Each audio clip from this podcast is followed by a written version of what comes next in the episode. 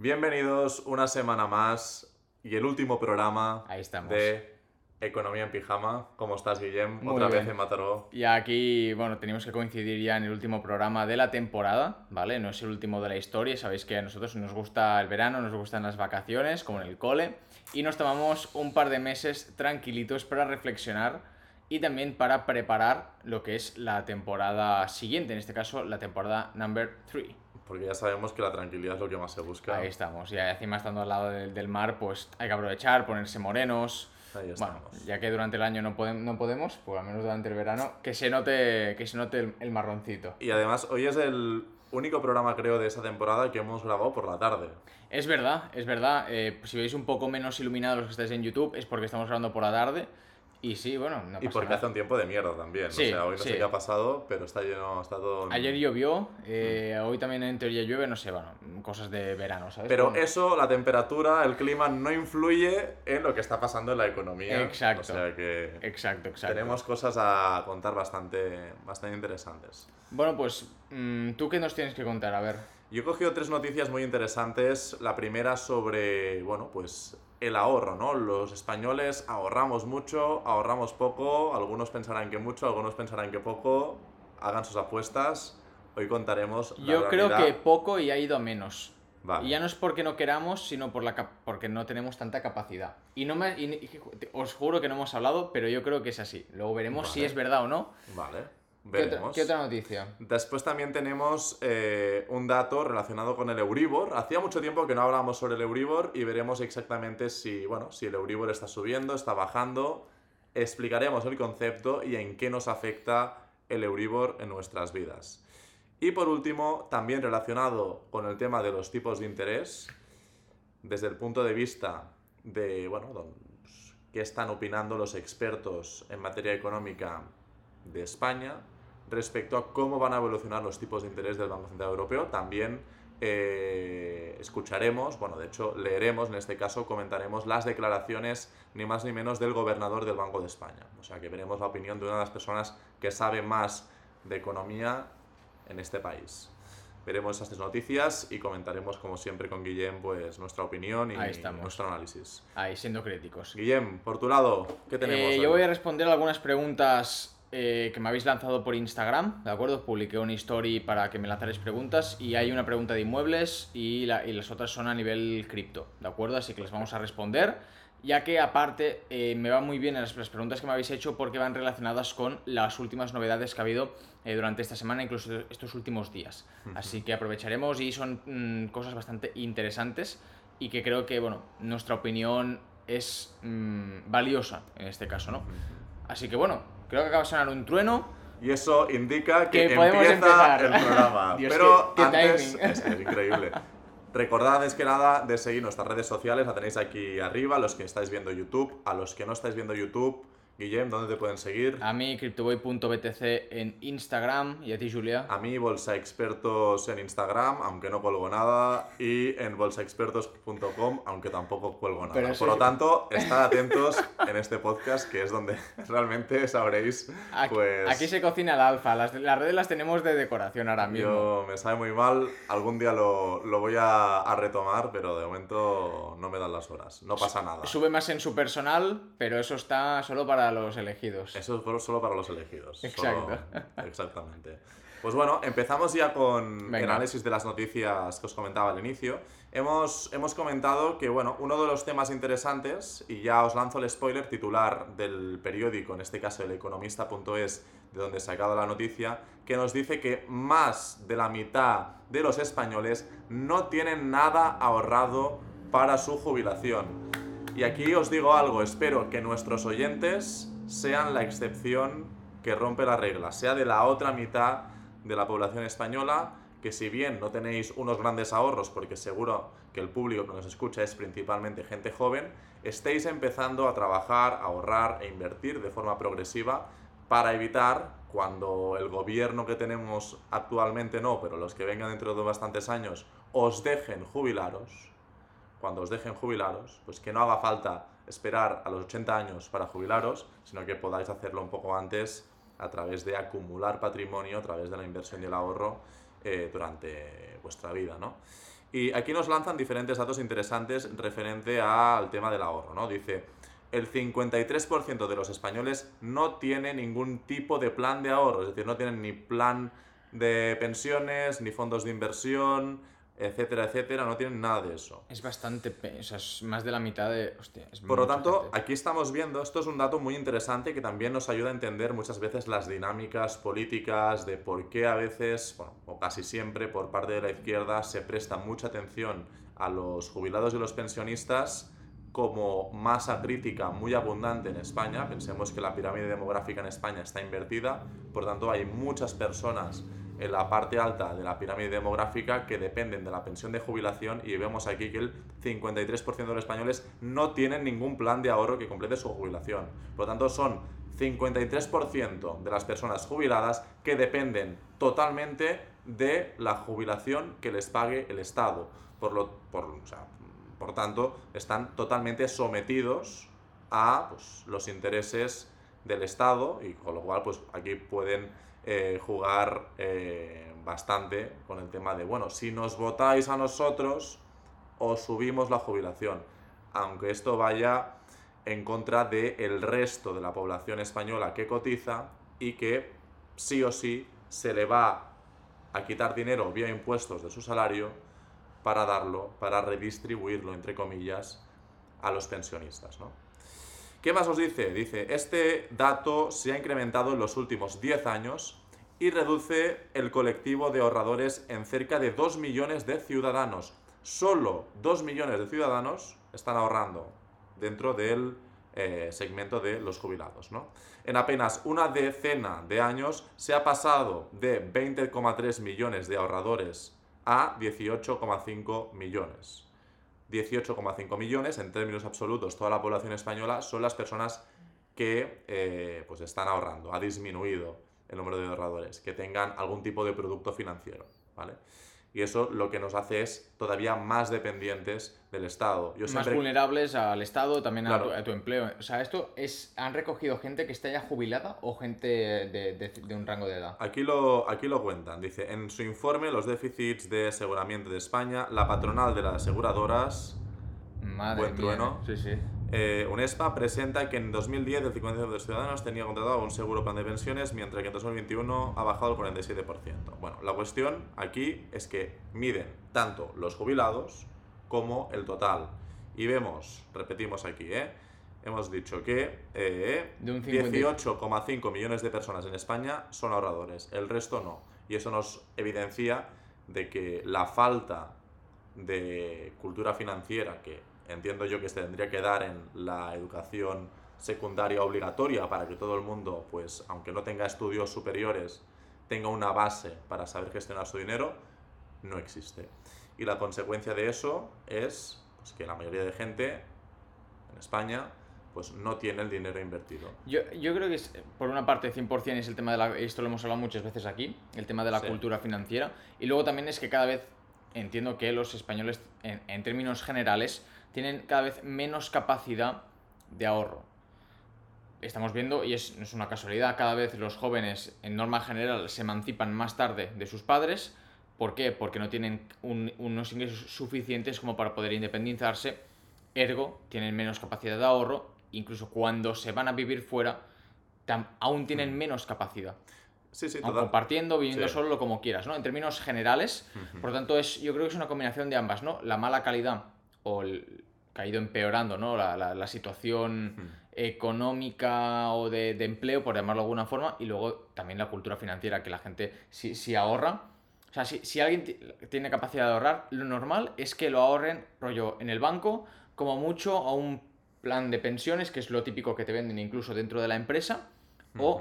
el típico depósito al Sí. 0,1% anual, ¿sabes? Sí, sí, sí, totalmente. Y además aquí hay varios problemas añadidos, ¿no? O sea, primero, no hay cultura financiera por parte de la gente joven. Después, nos encontramos de vez en cuando en periodos como el actual de alta inflación, con lo cual eso perjudica especialmente a las personas que no tienen nada invertido, ¿vale? Es decir, si tú estás en un periodo de alta inflación y no inviertes ese dinero, estás perdiendo de forma acelerada poder adquisitivo. Y después, lo que nos encontramos es que los sueldos en España no son altos y la cultura de posponer el placer inmediato, de posponer el gastarte el dinero en, lo primero que encuentres. Sí, nos puede. Y tener una visión a largo plazo para decir, vale, con este dinero voy a hacer esto, que es productivo y no me lo voy a gastar en lo primero que, que me salga por delante, ¿no? Pues al final todos esos factores sumados nos llevan a que la población española pues sea una población cada vez más pobre porque no es capaz de mantener su poder adquisitivo. Y eso tiene problemas, como decíamos anteriormente, de base. Además, aquí hay un, un tema curioso y es que si nos fijamos en a través de qué canales se contratan los productos financieros en España, pues se hace, y eso son datos de hace un par de años que leía un informe referente a este tema, y es que eh, el 80% de los productos financieros en España se cierran, se contratan a través de las entidades financieras. ¿vale?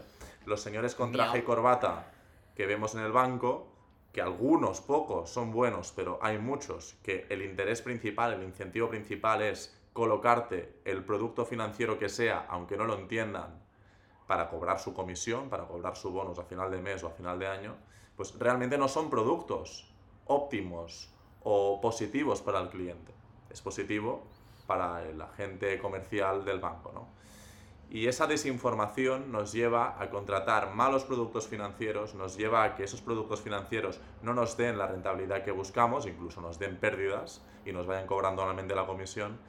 Y si cometemos el error que hemos explicado varias veces en este, en este podcast de contratar un plan de pensiones, que repetimos, es un producto financiero que bloquea el dinero que tú pongas dentro mensualmente, una aportación grande de golpe, durante toda tu vida laboral hasta que te jubiles. Y recordemos también que la jubilación es un, es un momento en el que actualmente está sobre los 65 años, van a subir los 67. Y cuando yo me jubile o Guillem se jubile dentro de 50 años, pues va a ser durante, bueno, no va a ser a los 65 o a los 67, va a ser en una edad mucho más elevada, ¿no? Y el hecho de que suba la edad de jubilación también, también me va a alargar a mí todo el, todos los años, todo el periodo de tiempo, hasta que yo pueda rescatar ese plan de pensiones. Correcto. Y como el, el, sector financiero tiene un monopolio en la distribución, o casi tiene el, decíamos, el 80%, ¿no? Tiene una gran capacidad para canalizar los clientes que quieren comprar un producto financiero a través de sus bancos, porque la gente no es suficientemente, no está suficientemente formada como para poder contratar esos productos o mejores productos por ellos mismos y así ahorrándose muchos, muchas comisiones, ¿no? Pues ese, ese problema de cultura financiera nos lleva a que de los españoles que están realmente invirtiendo su dinero, en muchas ocasiones lo hagan en productos financieros de muy mala calidad. Y eso también afecta en el poder adquisitivo de los inversores y bueno, pues es algo negativo en esto. Bueno, y que luego lo típico, ¿no? Inviertes en productos de mala calidad o por lo que sea, lo haces por tu cuenta, como da igual, el motivo te sale mal, porque lo normal es que alguna cosa te salga mal, y ya coges el trauma, no quieres volver a acercarte a ningún tipo de inversión y ya como lo, rechazas todo y eso pues a la larga no, no, es positivo. Aquí todos nos hemos comido hostias y dices, bueno, pues no es malo, simplemente ha sido una mala gestión, una mala decisión, pero oye, se aprende y se sigue para adelante. O sea, vamos, y, en vez de tropezar como inversor y aprender y ser un mejor inversor, muchos inversores frustrados, que le digo yo, pues cuando te comes unas malas inversiones, está lloviendo y tengo el coche a bastante lejos, estoy empezando, pero tranquilo, tranquilo. no pasa nada, vamos a soportarlo. Igual que cuando a un inversor le cae una mala inversión, yo he tomado hoy una mala decisión al no coger paraguas, no pasa nada aprenderemos del error.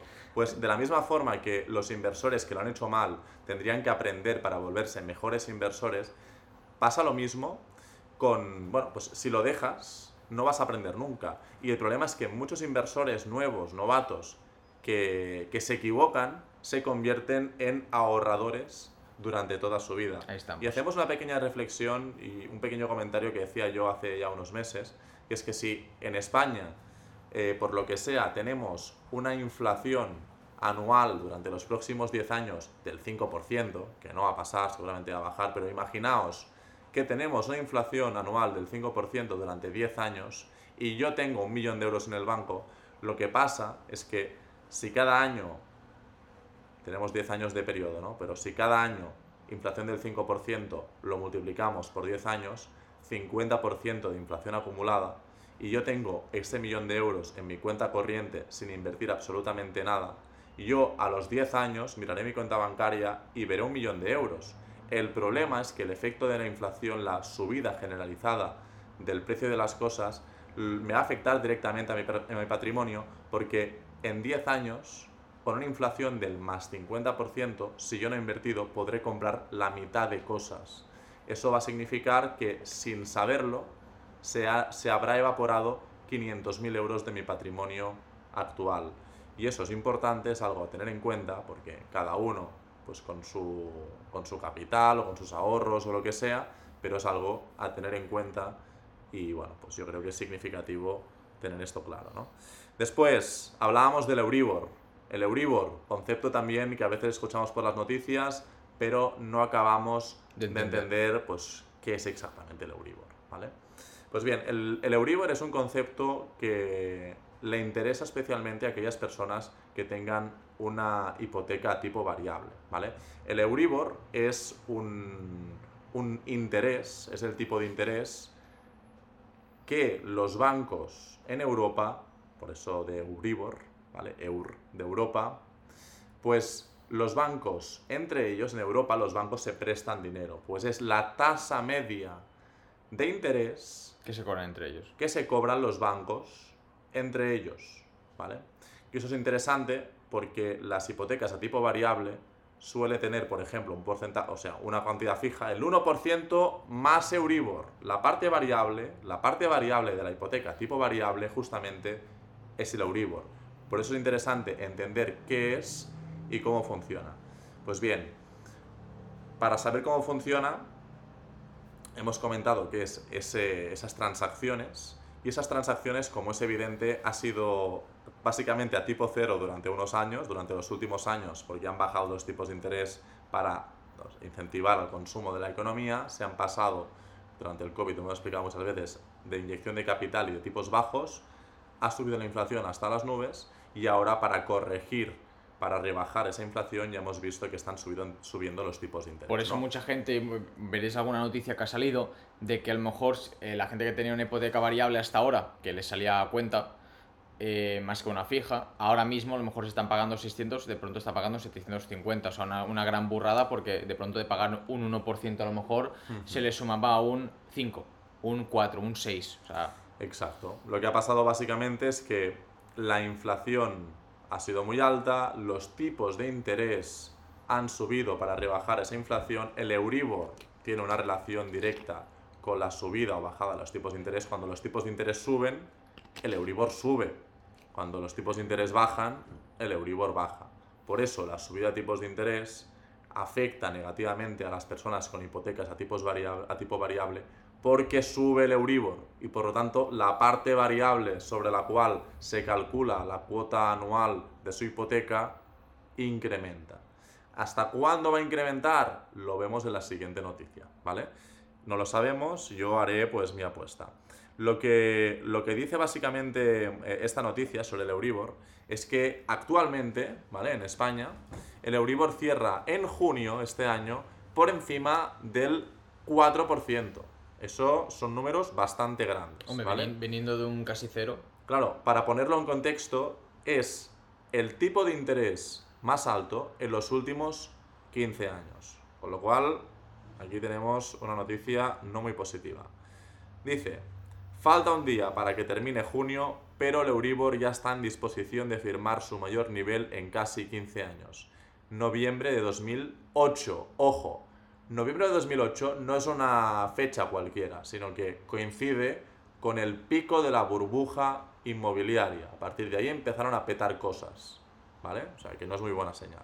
Dice, el indicador al que están referenciadas la mayoría de las hipotecas variables en España supera el 4%. En septiembre de ese año registró sus máximos históricos al rozar el 5,5%, en este caso, dentro del mismo año. No hay buenas noticias las personas que tengan una hipoteca tipo variable lo van a notar un poco, ¿vale? Si tu sueldo está muy por encima de la hipoteca a tipo variable, no hay problema, ¿vale? También ahora veremos la siguiente noticia, lo he puesto en este orden para que veamos si realmente hemos dicho que el Euribor va re- relacionado con la subida de tipos de interés y la pregunta que nos planteamos ahora es, bueno, ¿los tipos de interés van a subir mucho más? ¿Las personas que tengan hipoteca tipo variable van a experimentar subidas muy significativas a futuro en sus hipotecas? Lo vemos ahora, ¿no? Sacamos esta noticia y nos dice el señor Hernández de Cos, gobernador del Banco de España. Buen nombre, ¿eh? ¿Vale? Tiene nombre de persona rica. Sí, Hernández de Cos. O sea, Hernández es, de Cos.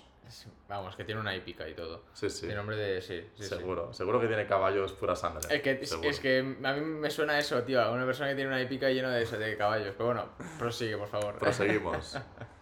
Dice el titular de la noticia, Hernández de Cos enfría las expectativas para que el Banco Central Europeo siga subiendo los tipos de interés tras el verano. Bueno, ¿qué nos dice el gobernador del Banco de España? Pues nos dice Pablo Hernández de Cos, nombre muy muy bonito, ha dado por hecha una nueva subida de tipos de interés en julio, el mes que viene, dentro de nada por parte del Banco Central Europeo, pero ha subrayado que la decisión de septiembre está abierta, ya que considera que es demasiado pronto para discutir el ajuste de tipos necesitados para la segunda mitad Hombre, al final 2023. eh, Vale. tiene, tiene lógica, o sea, tiene, o sea, la subida de julio, si hay una, tendría sentido en base a los datos actuales y aparte julio Hmm. es en nada ya. Pero claro, de aquí a septiembre, hostia, queda todo julio, agosto, ver un poco Claro. cómo se comporta cómo se po- comporta la economía. Claro, aquí lo que vemos es que los tipos de interés están bastante altos y lo más importante es que la inflación está empezando a controlarse, ¿vale? No estamos ni mucho menos en una situación de estabilidad en cuanto a la inflación, ni estamos en los rangos que nos gustaría ver. A final de año veremos cuál ha sido la inflación de 2023, esperemos que sea inferior a la de 2022 y, bueno, a partir de ahí irán, irán decidiendo, ¿no? Pero lo que vemos, y de hecho lo que se descuenta, lo que descuenta el mercado, yo también por lo que he leído, es que habrán, teóricamente, hasta finales de año, finales de 2023, habrán dos subidas de tipos de interés en Europa. Es la sensación que tiene el mercado, las personas que tienen mucha información sobre cómo está la economía, lo que están diciendo, los expertos, entre comillas, ¿no? Hernández de Cos ya vaticina que en julio se va a subir los tipos de interés, seguramente en septiembre se deje un lapso de tiempo prudente para no subir los tipos de interés más de lo que deberíamos, para no provocar después una recesión todavía más fuerte. Y yo entiendo que noviembre, diciembre, si tienen que subir tipos de interés, lo van a subir en ese momento. Nos tenemos que olvidar por completo de las subidas de tipos de interés de 0,5 puntos. Yo creo que volveremos a la dinámica que teníamos hasta ahora, hasta los, de, los últimos meses, de subir de 0,25 puntos en 0,25 puntos, poco a poco. De esta forma vamos viendo, vamos calculando los efectos de esas pequeñas subidas de tipos de interés sobre la economía, sobre el sector financiero y al final aquí, el, aquí la, lo complejo es subir tipos o inyectar capital sin romper los platos de nadie. Ya hemos visto que siempre se rompen platos, pues aquí la cuestión será de romper los mínimos platos posibles. Ahí estamos, ahí estamos. Y, y básicamente es esto lo que quería comentar. Simplemente, si queréis comprar una vivienda, ya como tip, ¿no? Eh, muchas veces se preguntan hipoteca a tipo fijo, a tipo variable. Bueno, yo soy partidario siempre de hipoteca a tipo fijo, ¿vale? Aunque actualmente estén dando hipotecas por encima del 4, 4,25% a tipo fijo, 4% TAE. Claro, estás pagando un precio muy alto por, por pedir dinero, pero realmente lo estamos pagando muy alto en comparación a los últimos 5 años. Si lo miramos históricamente, las últimas décadas, vemos que el 4% no es ni mucho menos una, un interés eh, alto, ¿no? Claro, y, y al final hay que, yo siempre lo digo, más vale curarse en salud porque variable, Mm. claro, es que no estamos hablando de un interés de que te va a durar pocos años, estamos hablando de que te va a durar mínimo 20, Sí, 20, 30 sí, años. sí. Entonces, claro, Pero igualmente, a los que dicen, claro, pero la- la- el mismo discurso podría, me lo podría decir una persona y dice, es que vas a estar durante 30 años pagando el 4% de interés, ¿no? Yo digo, bueno, mientras los intereses sigan altos, sí, pero si en algún momento los tipos de interés vuelven a bajar y se dan hipotecas al, al 2,5% o al 2%, yo lo que voy a hacer es ir a mi banco y decirle, escucha, banco, las condiciones hipotecarias que yo tengo no están a precio de mercado, O sea, están re- a precio. re- renegociar. Ok. se puede renegociar. de- el concepto técnico de esta ne- renegociación de las condiciones hipotecarias en el momento que los tipos de interés baja- bajen se llama una novación hipotecaria. Juan Esto es, creo que lo hemos hablado. sí, lo hemos comentado. Es Por- que ahora, ahora me estaba sí. sonando. Pero los que, bueno, los que se pregunten esto ahora, pues si no habéis mirado los otros programas, que sepáis que podéis hacer una novación hipotecaria, que es eh, pues, renegociar el- la hipoteca y, pues, eh, en este caso, rebajar las condiciones eh, de los tipos de interés de- del contrato, ¿no? Y si no- Después, y si no, además te puedes cambiar de banco. exacto. Que también, sí. La situación sería, la situación sería, bueno, es que mi banco me dice que no. No pasa nada. Por suerte estamos en un mercado oligopolístico a nivel financiero, no es la situación ideal, lo ideal sería que hubiera libre mercado y que hubieran todavía más bancos en España. Eh, pero bueno, lo que podemos hacer perfectamente es no negociar con otros bancos diferentes al nuestro y pedir una subrogación hipotecaria, es decir, te llevas la hipoteca a otro banco, a otra entidad financiera que te ofrezca mejores condiciones. Esta subrogación se hace, o sea, lo comunicas al banco al que quieres ir y al que quieres meter tu nueva hipoteca con, buena, con mejores condiciones y el banco ya se encarga de contactar con el otro banco y llevarte esa hipoteca al banco, al segundo banco elegido, ¿no? Con lo cual, tú puedes renegociar esas malas condiciones eh, con el banco que puedas firmar ahora y en el futuro tener mejores eh, condiciones. Y si estás invirtiendo y tienes muchas hipotecas al 4%, hostia, pues que sepas que si un día las hipotecas a tipo fijo se dan al 2,5 o al 2%, el cash flow que vas a conseguir subrogando tu hipoteca a otros bancos con mejores condiciones es brutal. Y el coste sí que tiene un coste para hacer ese, ese cambio, pero el coste es bastante bajo. Y lo que ganas, lo que te ahorras en este caso, es muy significativo. Estaba buscando el capítulo donde hablamos de esto, es el episodio 35, ¿de acuerdo? Así que lo podéis buscar si os interesara en algún momento. No sé si comentamos alguna cosa más, pero bueno, eh, ahí está, ¿de acuerdo? Pues Por si queréis más información, el 35 has dicho. 35. Perfecto, pues ahí lo lleváis. Por el culo de la Inco. ¿cómo se nota que es el último programa y estás ya desmadrado? Sí, aparte es por la tarde, ya te- estoy ya, mi cerebro se empieza a apagar. ya. Muy bien, Guillem, yo ya tengo mi sección Venga. hecha, o sea que te toca a ti. Vamos a tema de preguntas eh, que me habéis lanzado el- y una que me va al dedo es el tema del KYC, el Know Your Customer, el pasar la, la verificación de identidad en los exchanges centralizados como Binance, Bybit, etc. ¿Qué ha pasado ahora? Se ha unido otro a la cola y es eh, KuCoin. KuCoin a partir, si no recuerdo mal, del 15 de julio o por ahí, o sea, en julio, van a obligar a hacer el KYC eh, para nuevos usuarios sí que es verdad que durante un tiempo que aún no han, no han establecido, sí que de momento podrás seguir haciendo trading, depositar y retirar, depositar en cripto si no recuerdo mal, pero que tarde o temprano acabará pasando como Binance, que únicamente te dejan retirar y ni eso. Sea, a mí, por ejemplo, ahora mismo en Binance no, no dejan retirar a no ser que te verifiques. Entonces, bueno, han dejado tiempo de sobras ¿eh? a los usuarios. ¿Qué pasa? KuCoin era uno de los exchanges más grandes. Y hemos visto cómo con KYC ahora tenemos Coinbase, Binance, KuCoin, Bybit y no sé si alguno más. Me dejó por Crypto.com, que ahora también la tarjeta eh, esas van a hacer como una especie de banco virtual en España, por lo tanto todo el tema de la tarjeta eh, va a estar como medio vinculado, bueno, lo típico de, de- de paso de información, con el tema de la tarjeta de, de débito que, que emite Crypto.com, ¿no? ¿Qué pasa? Ahora toda la gente se pregunta a qué exchange me puedo ir y qué va a pasar ahora.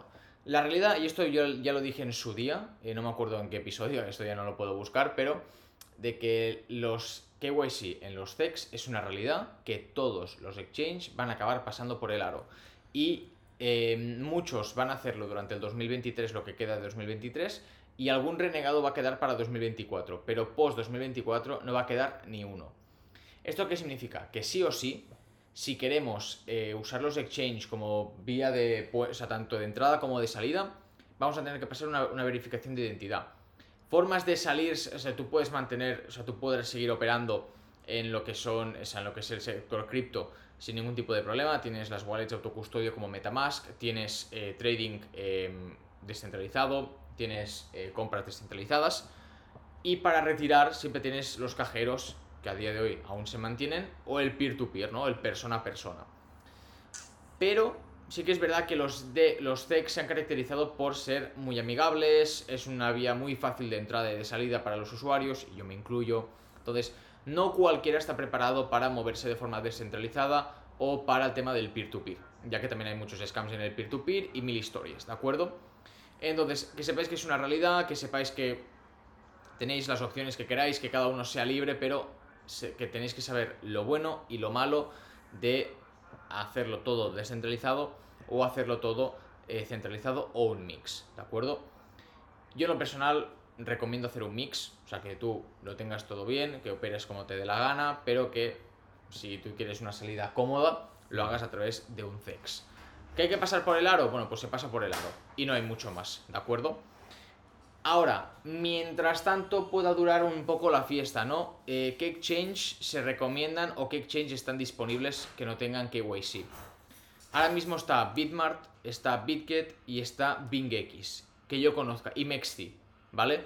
Parece que estés contando Pokémon, ¿eh? Sí, no, son nombres, son nombres muy raros, o sea, no se caracterizan por tener un nombre, un nombre curioso. ¿Qué pasa? ¿Cuál es el mejor? Sinceramente, no lo sé. Yo, el único que he usado de estos es BitGet. La interfaz, es que a mí las, interfaces que hay ahora mismo me, parecen bastante horribles, al menos las del móvil. La que más me gustaba era la que más me gusta, porque aún existe, es la de Bybit. Eh, BitGet es el que he usado, no he tenido nunca ningún tipo de problema. Eh, entonces sé que está BingX, que lo usa bastante gente. Bitmart también, Mexti no tanto. Pero, mm, bueno, creo que está Gate. No sé si Gate.io aún pide a un pide KYC, pero bueno, los que están ahora mismo más o menos ahí en el, en el ruedo son estos. Probad, pero que sepáis que de aquí X tiempo vais a tener que saltar de uno a otro. Y ellos te van a decir que no, que van a tardar tiempo. No depende de ellos. O sea, la realidad es que no depende de ellos. Si quieren seguir haciendo cosas en España, cada vez son más estrictos y van a tener que pasar por el aro sí o sí. ¿Qué va a pasar? Que lo de siempre. Una vez todos los CEX tengan el KYC, ¿dónde te vas a ir? Al más grande. En este caso, Binance. O uno español. Al menos, ¿cómo lo veo yo? ¿O cuál es mi punto de vista? Uno español porque lo conoces, sabes dónde está, sabes dónde están las oficinas y puedes eh, irles a ver y si no el más grande por la seguridad que te da, porque luego todos estos pequeños, pues bueno, siempre hay el riesgo de que hayan malas praxis, eh, problemas de liquidez, bueno, incluso con los grandes, ¿eh? porque hemos visto FTX a lo que pasó. Pero bueno, es un poco lo como yo lo veo, como yo lo planteo, no sé qué opináis vosotros, pero que sepáis la realidad del futuro y que, que os planteéis ya qué estrategia queréis optar. Mixta, todo centralizado o todo descentralizado. Porque llegará un punto en que como, como te pille el toro, la has liado. Porque luego para querer sacarlo vas a tener un grave problema. Esto, la primera pregunta. La segunda, el tema de Outer Ring. Ayer sacó la. Ayer, estamos a 20. Sí, ayer 28 sacó la pre-alpha, es decir, que ya, puedes, si cumples los, los, requisitos, que creo que era tener un NFT de Outer Ring.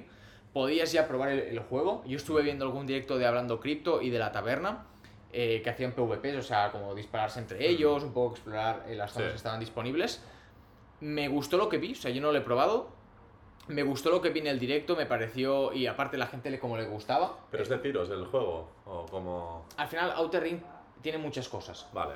Tienes una parte metaverso con educativo, tienes una parte, un planeta o ciudades de juego, otra de, de, de PvPs, la otra. Bueno, es como que van a integrar varias cosas para que tú... O sea, no es eso de juego una cosa y luego me tengo que ir porque no tengo más, sino que quieren incluir mucho alrededor para que sea constantemente que estés ahí viciando, ¿no? Ahora me voy aquí, me voy allá, pum, pum, pum.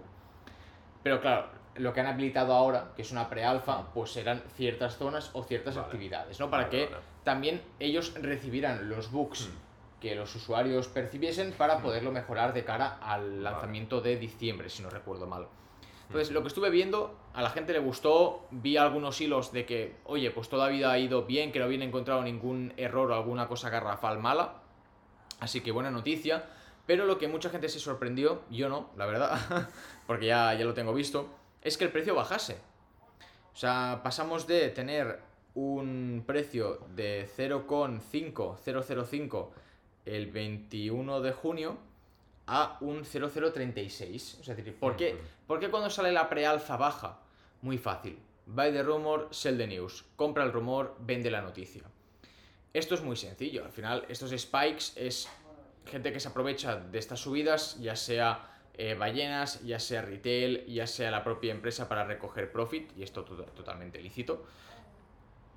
Y lo que hacen es venderle al retail que va a comprar en base a, oye, va a salir la prealfa, yo creo que va a subir, compro, pero el que es listo te la está vendiendo. Claro. Entonces, la gente se sorprendía, no es malo ni bueno, es algo normal y corriente que pasa en cualquier evento de cualquier cosa.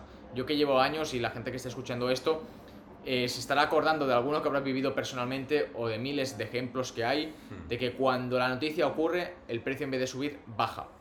A no ser que sea una cosa inesperada. Cuidado, esto me refiero a cuando hay algo que ya está anunciado, que se sabe de hace tiempo, que es muy distinto. Así que bueno, yo he aprovechado para hacer mi DCA y he aprovechado que ha bajado y para bajar un poco el, promedio. Así que no lo veo tampoco tan malo y es, ha salido la prealfa, aunque da eh, muchas fases para el lanzamiento y para lo que es la, llegada masiva de, usuarios que yo espero que tenga. Así que bueno, un poco eso, que si queréis probar la pre-alpha podéis comprar un NFT, creo que es el requisito, lo podéis mirar en su página web y que no cuesta nada. Los NFTs creo que ahora están súper baratos, o sea, este puede costar a lo mejor 10 dólares o menos, no, no lo sé, estoy tirando un poco de, de cabeza. Y verlo, y si no, pues mira, pues tenéis un precio un poco más económico para, para poder comprar, ¿no? Así que perfecto. Luego, otra noticia, el tema de inmuebles, que les cuento un poco mi experiencia. Esto es debido a que, creo que tú lo sabes, yo hace poco invertí con Hausera, es una empresa que hemos hablado de ella con tokenización de inmuebles, se dedican a la compra, reforma y venta. Aparte, conozco al, equipo, tanto al CEO como al CMO. Y el otro día yo estaba ahí pues intentando esperar la oportunidad de comprar, ¿no? Porque el último inmueble me quedé fuera. Y oye, dije, hostia, estaba atento al, otro y decidí invertir una pequeña cantidad. Perfecto, realmente el inmueble se vendió en 10 minutos, o sea, eran 50 y pico mil euros, se vendieron en, no, en 20 minutos, perdón. Y la verdad que súper bien. O sea, al final lo hemos dicho en muchos episodios, podéis repasar abajo, no me voy a extender. La tokenización es poder invertir en inmuebles de forma fraccionada eh, desde 100 dólares, o sea, desde 100 euros. Por lo tanto, es mucho más económico para esa gente que no se pueda permitir la entrada a un piso o mil historias. Entonces, para esas pequeñas cantidades, para empezar a testear, pues va genial. Sí que es verdad que si tienes cantidades altas, lo mejor es tener tú la propiedad del piso, comprarlo tú y organizarlo tú, y eso es una realidad. Pero para esas pequeñas cantidades, pues va, va de lujo. Entonces, la verdad que experiencia muy buena. Sí que es verdad que eh, fui de los primeros, o sea, realmente tienes que ir volando, ya sea en Hausera, ya sea en Rental, ya sea en cualquier otra empresa, porque si tienen una buena comunidad que han visto resultados, la peña va o, sea, obsesionada perdida, porque se puede hacer tanto con transferencia bancaria como con, pago en cripto. Entonces, es, la verdad que fue muy fluido, no tuve ningún problema, ningún error en la plataforma. Y es, oye, yo lo hice con, con cripto en este caso, conectas el Metamask, le das a enviar y es que te olvidas. O sea, es súper sencillo. Así que bueno, no te puedo decir si he generado rentabilidad o no, porque hasta que no se haga la reforma, se complete y se venda, yo no podré decirte si he obtenido, o sea, qué rentabilidad he tenido, si ha sido en menos tiempo, más tiempo, etc. Creo que eran 7 meses lo que tenían establecido, así que para la temporada 3 sí que te podré decir eh, los resultados de, la inversión. Pero para esa gente que tenga pequeñas cantidades en cripto que quiera un poco diversificar, yo lo, veo lo considero una opción a plantearse. O sea, simplemente pues estudiate el modelo, pregúntate, al final tanto Hausera como Rental como cualquier otra empresa tienen grupos de Telegram para poder preguntar y ahí pues resolver vuestras dudas. Yo como ya los conozco, tengo confianza con ellos, igual que con Eric, que bueno, que vino al, canal, si queréis saber más de tokenización tenéis su entrevista que la podéis ver ahí en, los episodios, muy interesante por cierto. Entonces, bueno, eso ya os comentaré, no puedo deciros mucho más ahora mismo, pero que de momento la experiencia fue fácil, rápida Ahora, tuve que ir volando, porque cuando yo compré, creo que el 50% ya se había comprado y yo tardé 3 minutos. O sea, imagínate. Van, van buscados los pisos. Y además es una buena opción aquellos que tengáis criptos y queráis invertir en inmuebles y no queráis retirarlo a fiat, es una buena opción. Para los que tengan también o criptos o euros y quieran invertir y no quieran hacerse cargo de la gestión del día a día, de reformas, de imprevistos, también es una buena es una forma de invertir. Hay que aclarar que tú no eres propietario, o sea, tú no tienes un porcentaje de ese piso, sino que es en base al préstamo. ¿De acuerdo? Esto no sé si lo comentó Eric, pero bueno, mm. es un tema que, que tenemos que aclarar. La diferencia entre comprarlo tú es que tú sí que eres el propietario y aquí eres sobre el préstamo participativo. no, es, no eres propietario, eres inversor de los beneficios. Quitando el fee que se lleva a la empresa, pues te quedan es entre el 8 y el 10% de rentabilidad. Sí, realmente iba, iba, por ahí, ¿eh? No me acuerdo exactamente. Que está muy bien, que está muy bien. O sea, al final tenemos en cuenta que eh, donde tenemos rentabilidades altas en la bolsa, bolsa americana, empresas tecnológicas, el problema de este tipo de mercados es que fluctúan mucho, hay mucha volatilidad. Eh, sí que es cierto que hay años que en bolsa puedes sacar el 20, 25, 30% y son porcentajes muy altos, pero el año siguiente a lo mejor te comes un menos 15, ¿no? En cambio, el inmobiliario, que también sufre crisis económicas y también sufre bajadas, no todas las operaciones inmobiliarias salen bien, eso es evidente, pero el inmobiliario te da más estabilidad y más certidumbre en eh, cuánto vas a ingresar. Realmente no hay tanta desviación como en la bolsa.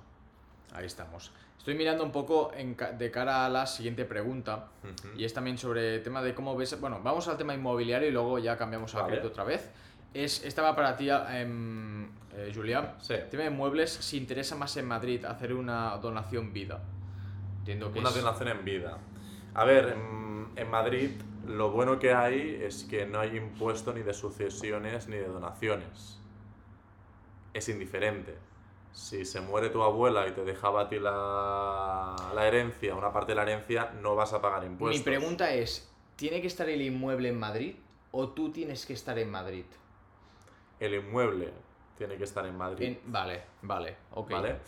Eh, en este caso, o sea, ¿me puede repetir la pregunta? O sea, ¿es en el caso de que heredes un inmueble o cómo? O... Hacer una donación, entiendo que es hacerla tú, a, a tus hijos, amigo, familia. A ver, donde no habrá seguro ningún problema es si tú resides en Madrid, tu familia reside en Madrid, en Madrid y es una, es una donación de dinero, pues no se tendrá que tributar, eso es evidente. Si hay casos más, más específicos de que el hijo vive en Barcelona, la familia vive en Madrid y le ha hecho una donación, claro, aquí entiendo que, claro, si la donación fuese a una persona de Madrid no pagaría impuestos, pero al hacerse una donación a una persona que fiscalmente, entre comillas, comunidad autónoma, una comunidad autónoma con unas leyes diferentes, de hecho con las ah, con el porcentaje de impuesto de sucesiones y donaciones más, alto del país, que es Cataluña, pues entiendo que si la persona trabaja en Barcelona, por ejemplo, sí que tendría que pagar el impuesto de donaciones, de sucesiones o donaciones en Cataluña. Eso no soy no soy jurista. Es lo que iba a decir, en caso de que no sea... No estoy 100% seguro. O sea, en caso de que sea, como bien comenta Julia, de que el piso está en Madrid, en la Comunidad de Madrid, pero tú estás en otro sitio, oye, preguntas al, al abogado, o ahí va a hacer otra broma, tío, no, no, está ya no. Está ya, os la imagináis. Sí, sí, exacto. y ahí pues os va, os va a resolver la duda, ¿de acuerdo?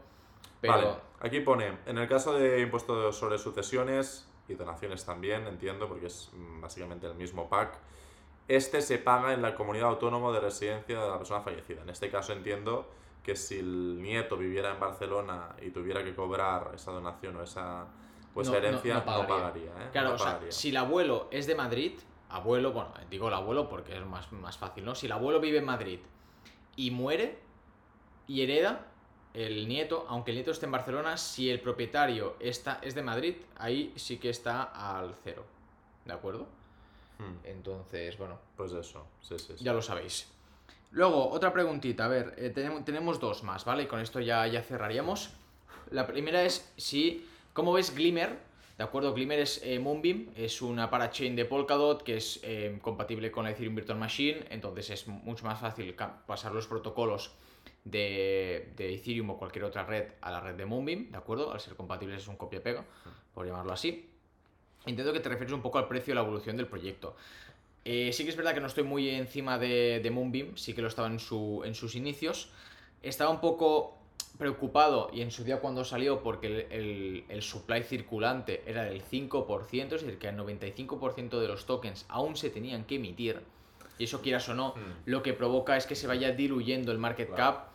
No provoca en sí, o sea, no, no, no tiene per se que provocar una caída del precio, pero hay más presión, es decir, hay más probabilidad. ¿Por qué? Tú al final, si tú no vendes esos activos, tú los puedes reclamar, los puedes tener, y si no los vendes, no hay presión de venta. Pero ¿qué pasa? Que cuantos más tokens hay en mercado, más probabilidad hay de que haya esa presión de venta en los order books de los exchange, ¿no? Ahora mismo, por lo que veo en CoinMarketCap, ¿de acuerdo? El total supply es de un, un billón, o sea, son mil millones. Creo, sí, creo que tiene inflación. No sé si, no, no me acuerdo el porcentaje. Maldita inflación ha llegado también al mundo cripto. Sí, ah, bueno, aquí claro, al final también hay que pagar a, hay que pagar a, a la gente, los validadores y tal. Sí. Entonces, la gran, la gran mayoría de, de monedas eh, tienen inflación, aunque lo contrarrestan con métodos de, de quema o de reducción de supply. Y el circular, es decir, que, que hay actualmente son casi 700 millones. Es decir, queda más o menos un 30% por liberarse. No es mucho, entonces quieras o no, eh, se va acercando un poco. Es decir, si a ti te interesa, tú ves Glimmer como un buen proyecto, cuanto más se acerque al supply máximo, mejor, ya que hay, esa, hay menos presión. La inflación al final, bueno, pues oye, eh, de más y de menos. Pero claro, no es lo mismo invertir cuando el supply circulante es de un 5% a cuando es de un 70%. Hay una gran diferencia. ¿Qué pasa? Que ahora mismo de un precio de unos 11 dólares a cuando salió, o unos 8 o 9 cuando se estuvo manteniendo en su día, ahora está en 0,25. Que es como casi todas las monedas. O sea, no es una cosa contra Glimmer. ¿Qué va a hacer que Glimmer pueda resurgir? Evidentemente que lo que es el ecosistema de Polkadot también lo haga. No yo creo que ya no es una, ya no es, ya no es una cosa independiente de, de Moonbeam, que también, sino de que el ecosistema de Polkadot vuelva a eh, tener nombre, a, surgir entre la comunidad, que hagan marketing, que empiecen a, a moverse. Porque sí que es verdad que Polkadot, de los proyectos así más top, es el que menos destina en marketing, o al menos no lo hacen ver en comparación a, a otros, ¿no? Incluso los proyectos de dentro de Polkadot no se escuchan en el mercado por Polkadot como tal y también por ellos, por ellos mismos. Entonces es cuestión de que Moonbeam eh, se, se ponga un poco las pilas. Si no recuerdo mal, Uniswap se va, va a hacer la migración a, la red de Polkadot a través de Moonbeam. Creo recordar, ¿de acuerdo? Lo que se va a mover a la red de Polkadot es seguro y creo que en la red en, en Moonbeam 100%, o al menos en su momento cuando vi la propuesta, era Moonbeam, por el tema de que es compatible con Ethereum Virtual Machine y al final es un copy-paste de código, igual que, igual que han hecho con las, demás, con las demás redes donde está Uniswap. Así que bueno, esto seguramente podría hacer que haya pues más volumen, más liquidez y afecte positivamente al precio de, Glimmer. ¿De acuerdo? Así que bueno, es un poco, yo te digo, no estoy muy al día y habrá que ver cómo, o sea, depende de, de varios factores de que el precio evolucione. Y ahora mismo pues mm, la cosa está un poco chunga. Y ya para terminar, la última pregunta. ¿Bitcoin es realmente un refugio de valor o solo un instrumento de inversión a medio plazo? Muy buena pregunta, muy buena pregunta. Eh, te diría que a día de hoy no es un refugio de valor ni de coña. O sea, mm, tiene las propiedades para serlo. Eso es algo que hemos discutido alguna vez y también aquí en el, en el podcast y en mi canal hace tiempo. ¿Tiene las propiedades para ser un vehículo de, de- de- de refugio de valor? Sí. Es portable, es divisible, es escaso y vemos que hay interés en poseerlo, tanto por, eh, como vimos hace poco, el ETF de BlackRock, otras grandes empresas. Vemos que no es una cosa únicamente de cuatro frikis, como era antes, sino que cada vez hay más, más interés. ¿Ahora mismo es un refugio de valor? No, porque tiene una alta volatilidad. Y la alta volatilidad se va a acabar, es decir, si, si realmente hay esa gran inyección de liquidez, cuanto más liquidez tenga, cuanto más market cap tenga, tiene un activo, es menos volátil. Más que nada porque, bueno, pues cuanto más eh, liquidez tenga un libro de órdenes, más difícil es de tumbarlo tanto para arriba como para abajo, y eso hace que sea más estable su precio. Ahora mismo sí que es una inversión a medio plazo para la gran mayoría de gente, incluso para las grandes instituciones que a día de hoy quieren entrar, lo hacen por, una, por un motivo meramente especulativo, a menos desde mi punto de vista. Esto no significa que de aquí a unos años se cambie la historia y empiecen a verlo como un método de, de- de- ma- no tanto de inversión, sino más de refugio. Pero a día de hoy no lo es. A día de hoy es un método de inversión y en unos años, si todo va como tiene que ir, va a convertirse en un refugio de valor. La gente lo compara con el oro, sí que es verdad que el oro es mucho menos volátil, pero estamos hablando de que el oro tiene más de 10 veces la capitalización de Bitcoin. Me gustaría ver cómo se mueve la... Porque al final, claro, Sí. si tú tienes 10 trillones de capitalización de mercado, ¿cuánto dinero hace falta para mover un, un 1% de Bitcoin, o sea, el oro arriba o abajo? Es mucho dinero. En Bitcoin Sí. no, es, no hace falta tanto y por eso es más volátil. Y esto la gente no lo entiende y es normal, no pasa nada. Sí. Todos hemos partido de esa base, pero que tenéis que saber eso. Yo creo que a corto plazo hay dos factores que bueno, nos van a dar un poco más de luz a esa pregunta, ¿no? De si Bitcoin puede actuar como refugio de valor y es, en primer lugar, eh, el lanzamiento del ETF sobre Bitcoin, que eso va a inyectar mucha, mucho capital en, en esta criptomoneda.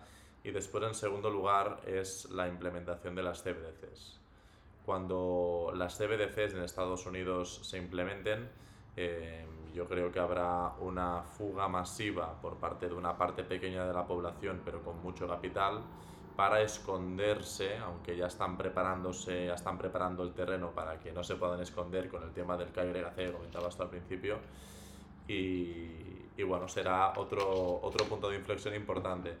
Eh, yo creo que durante estos dos sucesos veremos una inyección de liquidez muy importante en, en- principalmente en Bitcoin, ¿no?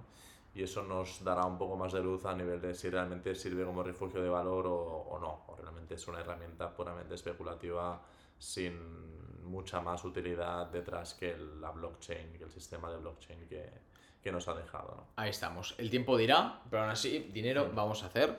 Eso está claro.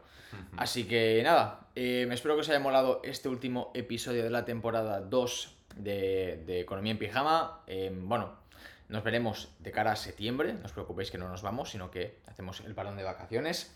Y también, si queréis repasar los otros capítulos que tenemos, los tenéis todos en YouTube y en Spotify o cualquier otra plataforma de audio, ¿de acuerdo? Y hablamos tanto, tanto temas de actualidad como temas que no caducan. Así que si queréis repasar alguno, siempre estáis bienvenidos. Y que cualquier duda que tengáis, seguiremos activos eh, contestando a, a todos vosotros.